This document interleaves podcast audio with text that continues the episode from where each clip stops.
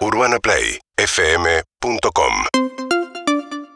Luquita Rodríguez y que a nosotros nos guste entrevistar a Luquita Rodríguez. Un aplauso para Por Luquita. favor, Luquita. Gracias, muchas También gracias. Hay una cosa que es, es un poco de paz para vos acá, ¿no? Por supuesto, por supuesto. Gran momento. Un rato sentado. Ahora me tomo un vasito de agua, estoy tranquilo. Vine, vine de un trajín, estuve streameando una hora ahí adentro y fue, fue como hacer una especie de. Vos lo habrás hecho. eh, previas de partidos Sí. en las que todo el mundo dice. "¡Ah, Clemente, Clemente!". No, terrible, terrible, La nota de color, ¿no? Es como el lugar donde si venís te va a sacar mucha foto, va a ser intenso. Pero bueno, habla de tu buen momento, eso también está buenísimo. Sí, sí, sí, estoy contento y por suerte se dan esas cosas. Tira- ¿Tiraste al aro, Luquita? Tiré al aro, eh, conocí a la mascota, Tango se llama, como Muy aquella pelota famosa. Eh, y Trini, la, la mascota femenina. ¿Y las estadísticas de los tiros al aro? Metí uno y erré dos. Está bastante bien, Ah, un 50%. bastante bien, claro. Bueno, sí, yo esperaba más de vos, ¿eh? No, soy, soy pésimo. ¿En serio? Pero si usted mismo jugar. ¿Me viste jugar? No, Sí, pero mal. Un deportista No, no. Jugar de onda. Sí, Jugar- sí, jugar de Bueno, onda. chicos. Ger- Germán nos habla bien, pero nos habla bien de vos No, en general. bueno. Germán es mi amigo. Sí, sí. Ayer me habló bien. Ayer, ¿Ayer me, habló bien? ayer me habló bien. No te tuve que defender.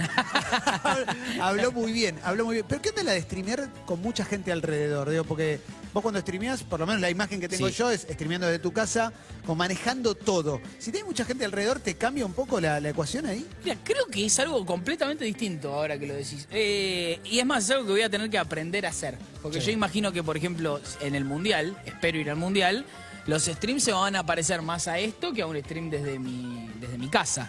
Entonces es algo que no, no sé hacer definitivamente y lo tendré, lo tendré que aprender. Pero debe ser más parecido a trabajar en la calle como haciendo una nota o algo así que, que a un stream, que es lo que hago yo generalmente. ¿Cuán adentro estás del mundial? 100%. Salvo que ocurra una fatalidad, ¿no? Pero el O plan, sea, el yo plan a veces Qatar, ¿cuándo, fantaseo. ar- cuándo arranca el plan Qatar? Digo, es- Ya arrancó, ya arrancó. Ya arrancó. Ya arrancó y ya está consumado. Lo único que a mí, cada tanto soy una persona de, de pensar lo peor y cada tanto me, pongo a pensar, imagínate si en noviembre me quiebro. No. No, Es ¿cómo te va a duri- pasar eso? es- y bueno, Con razón Laura Convedo. No, no creo en la No, muerte no, en esas cosas, así que nunca. no creo que al decirlo me pase, pero a veces, a veces temo por eso. Porque después, ya sea para trabajar o, o para pagarlo e ir como hincha, estaré. ¿Y mundo gaming? Porque para mí hay un punto en común, como que en el mundo de los, de los videojuegos se unen dos cosas como que a vos te gustan mucho. Los videojuegos y también el cine, me parece, Sí. ¿no? ¿Cómo, Sí. cómo te llevas con, con el mundo gamer en general? Generalmente al mundo gamer eh, me acerco más desde el lugar de, de lo que es videojuego narrativo, si se Sí. quiere, un videojuego lineal, y no tanto con lo que es esports, Claro. con lo que es eh, multijugador, porque soy realmente muy malo. Una persona que empieza a jugar Counter-Strike hoy en día muy probablemente se aburra porque te mate, es como morir, morir, morir, morir, morir. Claro. Pero me gusta verlo, o sea, me gusta ver a Luke en jugar. Digo, Claro. mirá cómo juega este chabón. Pero no, no puedo hacerlo. Medio como el deporte. De manera amateur puedo no jugar, pero. no. Pero me encantan los videojuegos. Bueno, ¿te gustan los juegos que se parecen más a una película? Pienso Sí. en Last of Us, por ejemplo, cuando salió el 2, me acuerdo que estabas muy es arriba. mi videojuego favorito. Para mí es el mejor videojuego de la historia. Y sí, eso, eso me encanta jugarlo siete veces seguidas. Eso, eso es mi mundo videojuego. Mira, te vienen a sacar la foto acá, Luquita. ¿Cómo anda, maestro? ¿Y pensaste alguna vez... eh, Gracias, hijo. ¿Pensaste alguna vez eh, en inventar, viste, eh, que de chiquito jugabas a algunas cosas que uno dice, a este juego le falta tal cosa? ¿Pensaste en tu propio videojuego? ¿Cuál falta? Yo tengo un guion de un videojuego, ¿En pero, pero es algo que lo hice porque me gusta, porque no es que yo no sé a dónde se toca una puerta y te dice, hola, tengo un videojuego para hacer, pero sí que me hice un par de cursos online de creo, que, game creo que design. este es el lugar. Bueno, ¿eh? Creo que este es el lugar Ah, donde, bueno, claro. donde vas a encontrar una dato. remera que diga, tengo un guion Tengo de un, un videojuego. videojuego. Alguien se va a interesar, pero Y- está bueno, es un buen proyecto. Me encantaría hacerlo, me y el encantaría género? hacerlo. ¿Se El puede? género es un videojuego parecido a Hotline Miami. No sé si alguien lo habrá jugado, un videojuego con vista cenital de, de mucho ritmo, de matar y morir, morir y volver, morir y volver a intentar, morir y volver. Cuando decís escribí un guion, ¿qué significa? O sea, tenés un archivo, ¿en, en qué, en Proyecto. Tengo una carpetita con dice... eh, fotos, mecánicas de ese videojuego. En realidad hice un par de cursos de cómo.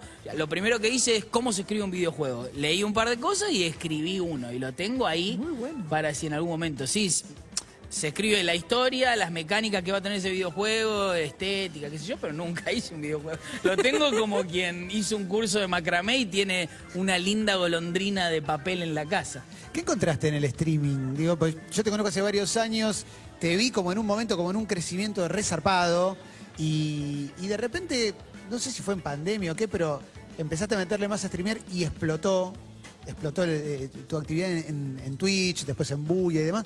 Digo, ¿qué encontraste vos desde tu lugar eh, creativo? Digo, Sí. eh, ¿qué, qué, qué te pasó ahí?